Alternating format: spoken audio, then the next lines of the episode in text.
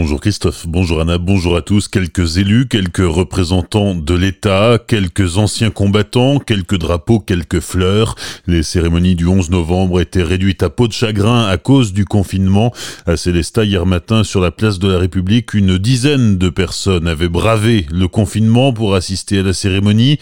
Après la lecture du message de la ministre chargée de la mémoire et des anciens combattants, la sous-préfète de Célestat a égrené les noms des soldats morts pour la France au cours de l'année écoulée. Le député Antoine Herth a déposé une gerbe au monument aux morts, entouré du représentant des associations patriotiques de Célestat et environ, Francis Billiger, du maire de Célestat, Marcel Boer, et du conseiller régional Charles Sitzenstuhl, puis la sous-préfète Annick Paquet a fait de même. À Colmar, c'est Brigitte Klinkert qui a lu le message de sa collègue ministre chargée de la mémoire et des anciens combattants, cérémonie en présence du lieutenant-colonel Boden, délégué militaire départemental adjoint, qui a lu les noms des 20 soldats tués en opération cette année. Le maire de Colmar, Eric Stroman, a déposé une première gerbe au monument aux morts, puis ce fut le tour de Brigitte Klinkert aux côtés du préfet du Haut-Rhin, Louis Logier. Cinq nouveaux décès liés à la Covid-19 hier dans le Bas-Rhin, trois autres dans le Haut-Rhin, et le nombre d'hospitalisations qui continue d'augmenter rapidement en Alsace avec 50 nouvelles prises en charge hier dans les hôpitaux alsaciens où 107 malades sont en réanimation.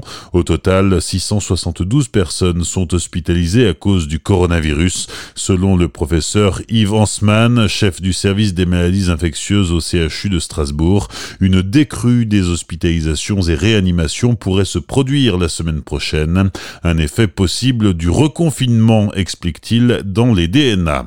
L'alerte à la pollution dans l'Eurométropole de Strasbourg devrait être levée dans la matinée. Météo France annonce une amélioration des conditions météo qui favoriserait la dispersion des particules en suspension. Le challenge des oursons, le Val d'Argent, aura lui aussi son concours de décoration de Noël cette année, une réédition suite au succès de l'année dernière. C'est ce que nous explique Nicole Barabel, présidente de l'association des artisans, commerçants et prestataires du Val d'Argent, qui organise ce concours conjointement avec l'Office de tourisme de la vallée. C'est euh, une deuxième fois en fait. Hein. donc on a commencé l'année dernière avec un concours aussi. Et puis comme ça a vraiment super bien marché, on s'est dit on va remettre ça cette année. Et on voulait faire une animation en plus, mais euh, bon voilà, vu ce qui se passe en ce moment, c'est pas possible. Alors le but en fait c'était donc euh, d'ouvrir un concours aux habitants, histoire de les motiver un petit peu pour décorer leur façade. Et le thème c'est le nounours en fait. Le nounours pourquoi? Parce que c'est quelque chose que tout le monde a plus ou moins dans son grenier, dans sa chambre, etc. On disait que c'était assez simple et puis que c'était Mimi, donc en fait, euh, voilà, c'est parti de là. Alors remplacer, je sais pas, mais en fait, le but c'était un petit peu amener les gens à se promener, euh, à prendre l'air et à regarder un petit peu euh, autour d'eux. C'était surtout l'idée de valoriser la vallée, hein, donc quatre villages, montrer un petit peu bah, que c'est sympa chez nous. Ça remplacera pas une animation vraiment de Noël, mais on espère un petit peu faire venir les gens justement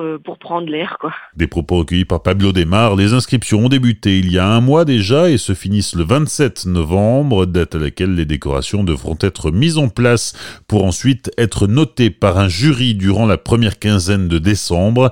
Pour participer, contactez l'Office de tourisme du Val d'Argent par téléphone ou par mail. Les sports, il y avait du basket mardi soir, match de Ligue des Champions pour la SIG qui recevait les Lituaniens de Vilnius. Ça s'est joué à pas grand chose, mais les Strasbourgeois se sont inclinés 81-83 face aux Lituaniens. Vendredi soir, toujours à domicile, la SIG recevra Cholet pour le compte de la dixième journée de Jeep Elite. Bonne matinée et belle journée sur Azure FM, voici la météo.